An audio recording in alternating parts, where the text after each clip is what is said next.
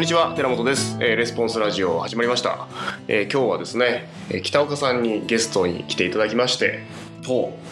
ちょっといろいろ話聞いてみたいことがあるのでうなるほどちょっとインタビューしたいんですけども、はいあのーまあ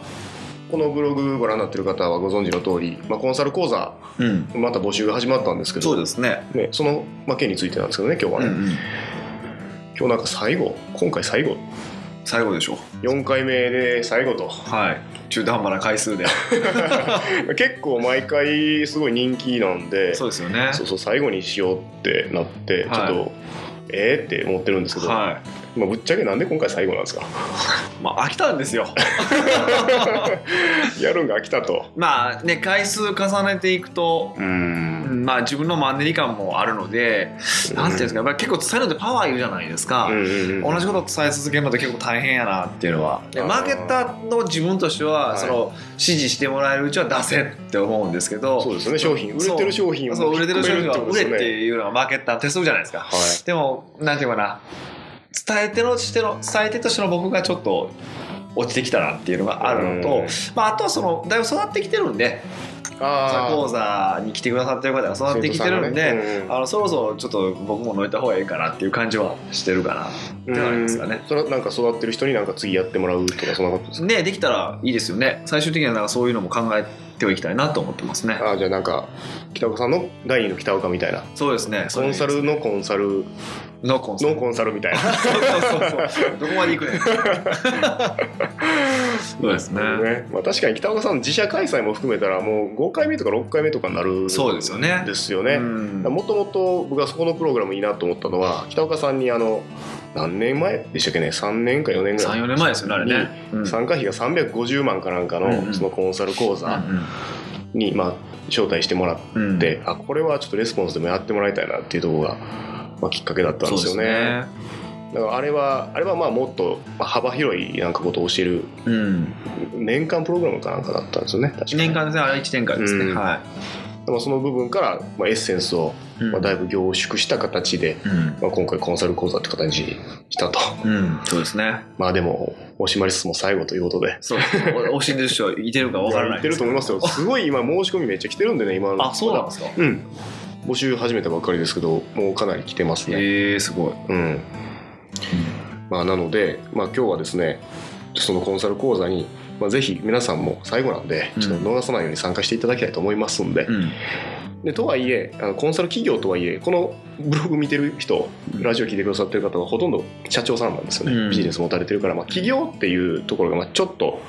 まあ、違うのかなと。ああ、そうそうですよね。うんねまあそうねまあ、とはいえとはいえばっかりですねさっきから ねまあこれ、えー、と今まで1期2期3期やってきて133人の方が参加されてるんですけど、うんそのうち、まあ、分かってるだけで78名の方が社長さんだったんですよそうですよね。それはすごい多いですよねう。んまあだからレスポンスの媒体でそのやってるからえーっていうのはまあもちろんね理由として大きいとは思いますが、あのまあ、社長が参加しすることによる利点がすごくあると思うんですよね、うんこの講座ですね。一番はどこですかね、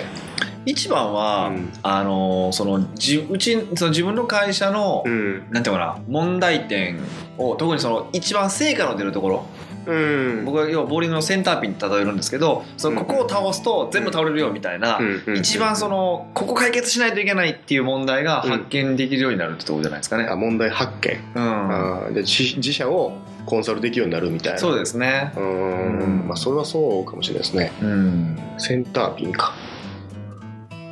ということは問題発見能力が身につくみたいなそんな感じ、まあ、もちろんそのあのコンサル講座の場合は問題発見発見してもらってその発見に対してどういう処方箋があるのかっていうところまでうんおお話をしますから、うんうんうんあの発見から改善策まで解決策までう、んうんあの覚えられるようになると思いますね。確かにノウハウ学ぶことってまあいろいろあると思うけど、それ問題を発見するっていうのはなんかまた違いますよね見方としてねそうなんですよだからなこういやってるのはこう面白そうな講座だなと思ってあはい行くとか行っはいはいはいて新しい話聞いて試してみようとかっていうパターンはあると思うんですうけどんこれはうちの課題だからうんうんこの課題を解決するために行くんだっていうことが結構少ないと思うんですよ。そうですよね。であってもうん結構多いのがね、うんあのうちはの問題客数なんだよみたいな感じで客数が増えないから問題なんだよって言って客数増やすセミナーいっぱい行くんですけど、はいはいよくよく聞いてみたら、はい、あのオチは客数増やさん増やさん方が儲かるよみたいなこと結構多いんですよあだから自分課題をちゃんとその課題を認識できてないから間違った解決策ばっかりいや間違った薬飲んでる状態ですよねーうんうんうん鼻水出てるから花粉症やと思って花粉症の薬飲んで風邪やったみたいなねはいはいそんな感じになってること結構多いですよねうんうん確かにねいやそれをまあ陥りがちだと思うんですよねいや結まあ構ね勉強熱心な人ほどこう打つ球めっちゃ増えてくるじゃないですかそうそうそうそうで打ってんねんけどで打っててめっちゃ忙しいねんけどなんか数字変化してないみたいな、はいはいはい打つ打つ球間違えて打るつ球間違えてるってはやい、つ飲ねむ薬間違えてるって感じですねそうですよねれはうん問題発見っていうのはまさにそのじゃあ何がどどの球を打たないといけないかっていうのが分かるっそうですねてことはじゃあ効率的効果的に効果的って言った言った方がいいでしょうね効果的ってことですよねはいうんうんうんっていうことになるってことか。うんうん例えばじゃあ具体的な事例をなんかいくつか聞きたいんですけど、うんなんかま、なんか打つ手間違えてて成果出てなかったのに、打つ手変えたら良くなったみたいなああなるほどね、のがあると。でいくと例えばうーんこう司法書士さんなんですけどね、司法書士さん。うんはい。あの結構まあいろんな業務司法書士さんってこういろんな法律上のうん書類を書いたりとかする業務なんですけど、いろんなその業務を請け負う業として、はいではい新しい新客をどんどんどんどんこう集めようとしはて、い。えサイトを作ったりとかなんかはいいろんな営業をぐるぐる回ったりとかしまくってたんですよはい。まあこれが言っても儲からないんですよね、まあ、うん営業も決まらないし、んウェブも作って金かけて作った割にそんなにお客さんも入ってこないみたいな感じだったんですよ、うんでここれ結局オチはやっぱ新企画じゃなかったんですよねああじゃあウェブのサイトの作り自体はそんなに悪くなかっいやむしろいい方だったと思いますよああそうよくできてたと思いますた。ねうんううんうんん、できてたと思いますけどそれももうでもオチは、まあ、収益構造に問題があって新規客が集まらないってことじゃなくてそのバックエンドがないっああバックエンドがない。ていうことが問題だったんですよね、うんうんで、まあ、よくよく聞いたら結構多いのがその遺産相続系のその相談が結構多かっうんて、うん多かったんでその遺産相続する時に出るそのなんていうんですかあれ遺品遺品遺品整理みたいなものをまあ一緒にしちゃいますよとで遺品整理って結構まああの司法書士さん独自でするんじゃなくて当然業者にしてもらうんですけどその時にこう、い、いものとかがあったら買い取ってもらえるじゃないですか、ああそうなんですね。うんあのそのえー、ななんですかその遺族から買い取るわけですね愛族からね。そうそう遺族が買いその業業者が買い取るわけですうでんそれをまたどっかで転売して儲けるわけですけどその業者はねうんでその業者から何パーセントもらうみたいなああなるほど。収益構造に変えたり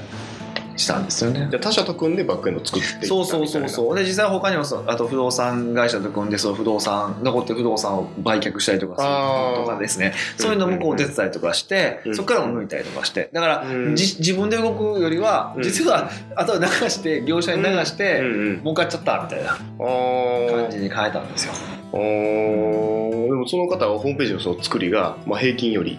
以上平均以上平の均以上でしたね出来ってことは結構勉強してはったわけですよ結構な勉強具合でしたねで。すよねよう知ってましたし、うんうんはうんでも本当のそのバックエンドっていうかが問題だっていうのにはあまり気づけなかった、い、やっぱりねお客さんが集まってないことが問題だと思ってたんですよね。うん、それなんでなんでそうだったんでしょうねなんでなんでしょうねあの多分一つはうん司法書士っていう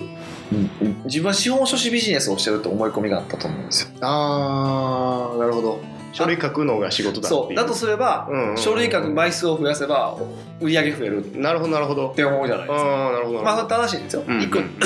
その司法書士の観点から見たら正しいんですけど、うんうんうん僕ビジネス全体主として捉えてますと間違えてるわけで、うんうんうんなのでそれはそういうそうじゃなく別の取り方できますよねみたいなうーん、なるほどなちなみにコンサル講座とかに出るとそういう視点も提供されるんですかもちろんそうですねあの 自社を何業と捉えるのかって結構大事なところなので、うんあのそれを捉え直すっていうワークもあるし、うん当然、えー、とそういうのをこう見つける方法っていうのもありますし、ねうんうんでそこの場合はセンターピンがバックエンドにあったとバックエンドそうですね、まあ、1人当たりの単価っていう言い方していいかもしれませんしあー何そうとですね言っていいか分かんないですけどライフタイムバリューなのか分からないですけど、うんはい、そうかそうかで既存のお客さんからもうちょっと収益上げるにはどうすればいいかそうですねはいなるほどな、そこの打ち手は知ってたけど打ってなかったとそうライフタイムバリューも 聞いたことがあるしあるでしょうね例えばそれはねねうんうんあのそそのバックエンドを増やせみたいなの分かってるし、うんうん客単価上げるとも知ってたけど、やってないみたいな、なるほど、俺の問題は客数な んだですからね、まあ、客数集めるパッションが半半端ないです まかあ、しら、ゃあないですよね、まあ、みんなそうなんで社長って、はいはいうんなるほどな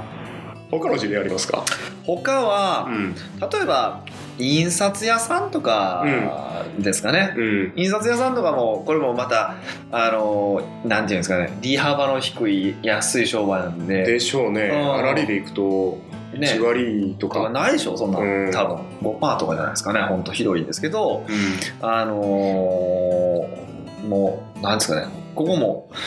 じゃあどうするかって客数を増やすしかないわけじゃないですか、んで臨転機をいかにその止めないで回し続 けるかこ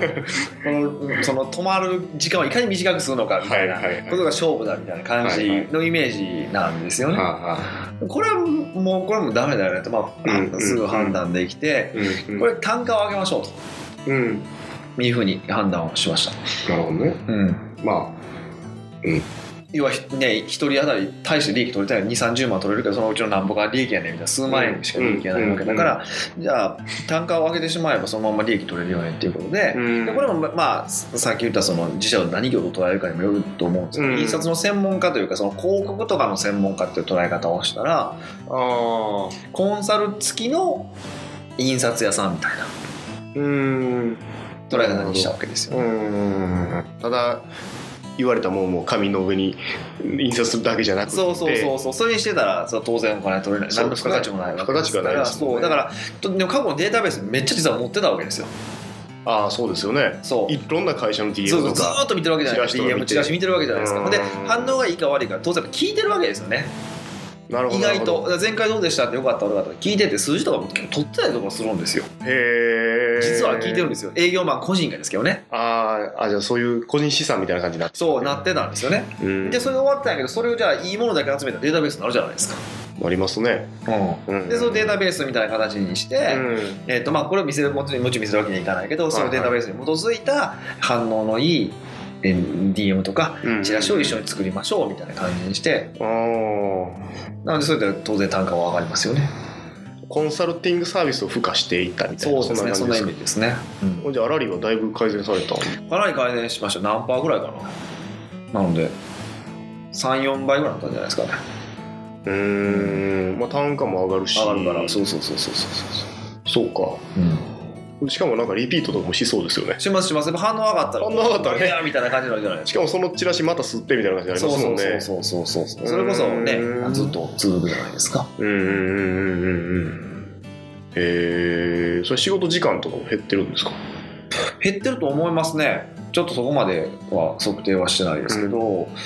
うんまあ減るんじゃないですかあの要は単価を上げると価格だけのお客さんって去っていっちゃうじゃないですか、ああそっかそっかそっかそっかうん、安いものだけしか買わないみたいなそううそうそううでんなんだけで相見積もりしてるとこが減ってはいだからはで当然こう客単価上げるためにはちゃんとコンサルティングをうちのにはノウハウがありますよっていうその例えば教育が必要なのでいうん事前にあのウェブサイトとかでうんメアドを取って、うんステップメールで教育してから、うんある程度興味のある人だけと会うっていうスタンスやり方を取ってるので、うんうん当然全員と会わないくなるじゃないですか,、はいはいはい無駄打ちも減るのであだかーら当然コンサルティングで面倒は増えるけ面倒っていうかあの一人当たりの接数時間は増えるんだけど、うんうんうんやっぱりやめたっていうお客さんがいないので無駄打ちがなくなるのであ意ー外とそこはなるほど減ってんじゃないですかね、あうーん、ちょっと追いかけてないんで分かんないですけどでもそうかもなだってそもそもあらりが増えてるからねその働く同じ売り上げでも全然違うわけですそうよそうねそうそうそうそうそうそうそうそ う売り上げ上げるのってねその分だけお客の数増やさないといけなかったりそうなんですよね働かないといけないから、はああいこれも客数秒ですよね客数秒ですね、そのやっぱこういう印刷業とかって、まあ、よく古い業界の代表的な感じでうん言われると思うんですけど、うん価格競争とかってあるじゃないですか、うんうんそういうのの対処する方法みたいなのも今のコンサルティングによって解決したみたいな感じですかねコンサルティング業にしてそうですねそうですねそうですよね、うん買い叩かれるというか同じサービスだったらそれは1円でも安い方みたいな感じになりますそうそうそう普通のあれだとねそううん比較されてしまうとはダメですよね、うんされないようにするにはやっぱ目に見えないその情報というかはいはい付加価値をつけるとやっぱりビジネスって一気に値段上げられるからうん分かんないじゃないですか価値うなんんて、うんうんうんだからそういう意味ではやっぱり大事ですなるよほ見えないものを売るっていうのはねうんですよねは例えばコンサル講座にこの例えばね印刷業の方がい、うん今これ聞かれてるとして、うんコンサル講座に行くとしたらそのじゃあ自社のサービスにコンサルティングサービスっていうのを付加しようんうそのノウハウももらえるんですかね身につまあそれ身につくでしょう身につくんじゃないですかだって実際、あのー前合宿セミナーかなんかに来てた人いたじゃないですか印刷業ああまさに来てましたねそうそうあの方はまさに、まあ、あれはインスうん今回はコンサル講座ではないですけど、はいはいはいあ別のの講座でねね、同じようなことやってはったじゃないですか、うんだからでき,、うんできますよむしろそれより詳しく教えてますからコンサル講座ではそうかそうかそうか、そうかそうかまあなんで粗利の低いビジネスはそのコンサルティングとか情報の付加サービスをつけてうん粗利額を上げるっていう上げる大事ですね、うんでその上げる方法はコンサル講座に出れば分かりますよもちろんそうですうね、ーんもう一個ぐらい聞きたいですけど事例としてもう一個ですかもう一個はうんとね縦売りのログハウスログハウスログログハウスわかりますよね木の家ですか昨日家あの丸太小屋ですようんで丸太小屋でもあの丸太小屋だけ売ってるわけではなくてもちろんその区画があってうんあの家の住宅2台ねあ区あ画があってその区画にログハウスが建ってるみたいななんかリゾート地みたいな感じそうそうですねああのーそんなイメージですはははリゾート地のそのログハウス版があったんですよねああれなんかだと,、えー、とずーっと折り込みチラシで入れ続けてたんですよねあ集客を売ってたんですよずっとそううん折り込みチラシで説明会に来てもらって売るみたいなえー新聞とかの折り込み新聞折り込みです新聞折り込みですへでやえったんですで800まあ一番安いのは800万ぐらいかな800万円ぐらいそうそうそううんぐらいで要はそのまあターゲットとしてたのはその引退した後もそこそこお金持ってる人うん向けに、うんえー、なんていうかなあの、まあ、別荘みたいうな、んうん近くに別荘持ちませんかみたういんなな感じにしてたんですけどるほ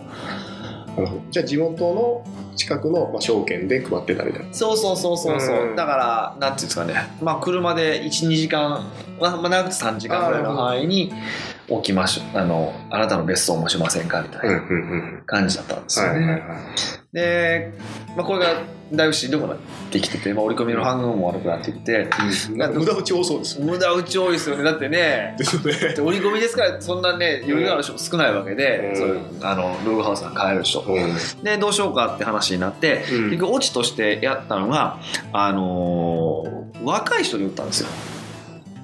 ログハウスをログハウスをターゲットを変えて、あそうなんですかうんで何かっていうと週末の別荘を持とうみたいなへえ感じにしたんですよで当然媒体も折り込みじゃなくて、うんウェブに変えたんですよね若い人ってのはなどれぐらいの若い人えっ、と子供がなのでもう12歳ぐらいから中学生ぐらいのじゃあ30代ぐらいですかねぐらいですかはいはい、いのうんご家族に売るみたいな感じをしましたねへえこれはなんですかね、うん、週末に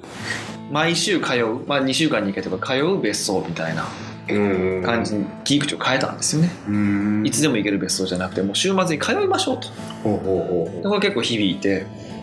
多分ねあれ、うん、何年前かなやっぱりちょ田舎暮らしとかもちょっと流行ってきてるじゃないですかほうほそういうのもやっぱあったんでしょううねロハスでしたっけロハスロハスとはねありましたね、うんでそれの準備みたいなあ初めっからさすがにいきなり田舎暮らしは無理やからそのリリハビリリハビリじゃないですかなんなんですかな慣れるためにはいはいはいはいみたいな感じですね歌い方としてはウォーミングアップウでいォいなーミングアップにそうそうそうそうでこれで合うようやったらやめましょうよみたいえー、それ売るんですかそのなもちウろんォ売ーミンるグアップでも800万円のやつ売売るるってこと売るでっすよて感ねじです売るって感30代の人じもはだいぶ思い切りましたよねい思い30代って結構子育てお金かかる世代じゃないですかそうですねそうですねですよね、うん、これはいろいろ悩んだんですよね、でうんどこが響くんやろうって話になって結局でも折り込みにしたって無駄打ち多いんだからそれやったらちょっと所得の高めのうんうんうんうんなんていうんかなサラリーマンとか狙った方狙った方がまだ効率がいいんじゃないのっうんていう発想に至ったんですよね、まあ、もちろんねいろいろテストはした結果そうそうそうですねもちろんそううですねであとウェブだっていうのもあったしああそうかそうでウェブ使ってるとこって考えたらそこになったっていう感じですねか確かにねウェブテストめっちゃ簡単ですからねそうなんですよそうなんですよ顧客どこが響くかって何ページかページ作ってそう自そう動的に切り替えるようにしとけばいいだけですそうそうそう実際あのあそのおじいちゃんおばあちゃん向けにも作ったんですよあウェブでページ、うんああ大こけして ましたね今やったらちょっとまだ反応変わってるかもしれませんけどね、あの当時時はやっぱり全然ねダメでしたねリタイアしたってことはまあ70前後ぐらいってことですかうねですねうんうんまあ、がリタイアする直前の人たちぐらいかそうそうですねあああへえそれ30代の人は自分でお金を出していく出すんですよね意外と出すんですよねうーんで家とかを建てるのはいや賃貸やのにうんそうしたって結構多いんですよへえログハウスを建てちゃううみたいなへえで家やったらうん千万するけどまあログハウス800万とかやからまあ頑張れば払えるかなみたいなちょっとローンンとかっていう方も結構多かったんでうーんまあ価値観ですからねそうですねだからそれは僕もちょっとびっくりはしましたけど、うんまあ、そういうのもできましたねそれはもうテストして数字がそうだからそうそうそんな感じですねまあ一応なんていうかまあそれ響くであろうこと一応考えメッセージ考えたつもりですけどね、うんもちろんでも最終的にやっぱりもうテストですね答えはテストで出たうんへあえでそれをその発想にたどり着くためにはコンサル講座に行けばあそういうオチなんですかいやいやだってちょっと大胆というかうんリスクが大きいような気がするんですまあもちろんテストするとはいえ、はいはいはい、うん、なんでその発想に根拠が必要だと思うんですよはいはいはいまあこれでも根拠ってよく考えてターゲットの変更とコンセプトの変更なんですよねなるほど2つしかないんですよ実はすっごい変わってるように見えるけどうんうんうんだから売ってるもん一緒ですそようねそうそう一緒だからだから特にも特にコンセプトだと思うんですねだからターゲットってコンセプトが決まればターゲットも決まってくるんでああそうかだからこのコンセプトの決め方ってのはちゃんとあるので順を追って、まあ、コンセプトが悪いって判断をしたのねコンセプトを追って、うんうんじゃあコンセプトを変えればっていうことかなそこがセンターピンだったセンターピンだなっていう判断ですよね、ああなるほどなということはじゃあ今これ聞かれてる社長さんでもうん、自社のビジネスが一気にブレイクスルー起きる可能性があると結構あると思いますねあのむしろなんていうんですかねあのコンサル講座をコンサル講座って特に起業する前の人が聞くとあそういうフレームがあるんかってフレームだけで聞いちゃうんですけどはいあの社長さんだと自分のビジネスに当てはめて全部聞けるじゃないですか、はいはいはいだああここ足りてねとかあー痛い痛い痛い今痛いこと言われてるとかあるじゃないですかあそういう風な感じができるからあとその自分のビジネスに当てはめてあれこれ問題あちょっと問題と思ったけど問題じゃなかったなとか、うんそういうことに気づける場にはなるかなと思うんですよね、確かに実際この講座参加されてるうち社長さんめっちゃ成果出てますもんね ですねでですよねでいつも年度社長さんから出るってことです よねですようねですよねで結局コンサルとして起業別にしてないみたいなんそうする気もなかったする気もなっかったみたいなた さで逆にこういうのもあったんですよねこんもうコンサルに業態外しようと思ってたと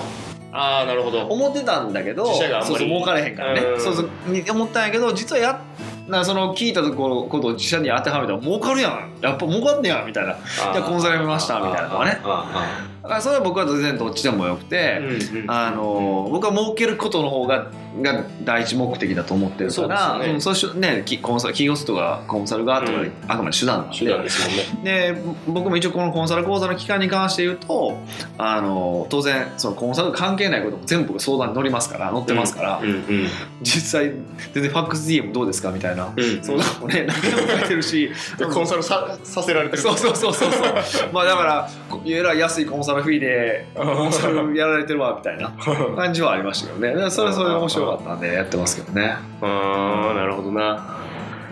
そっかむしろあれですかね古い業界っていうかの方が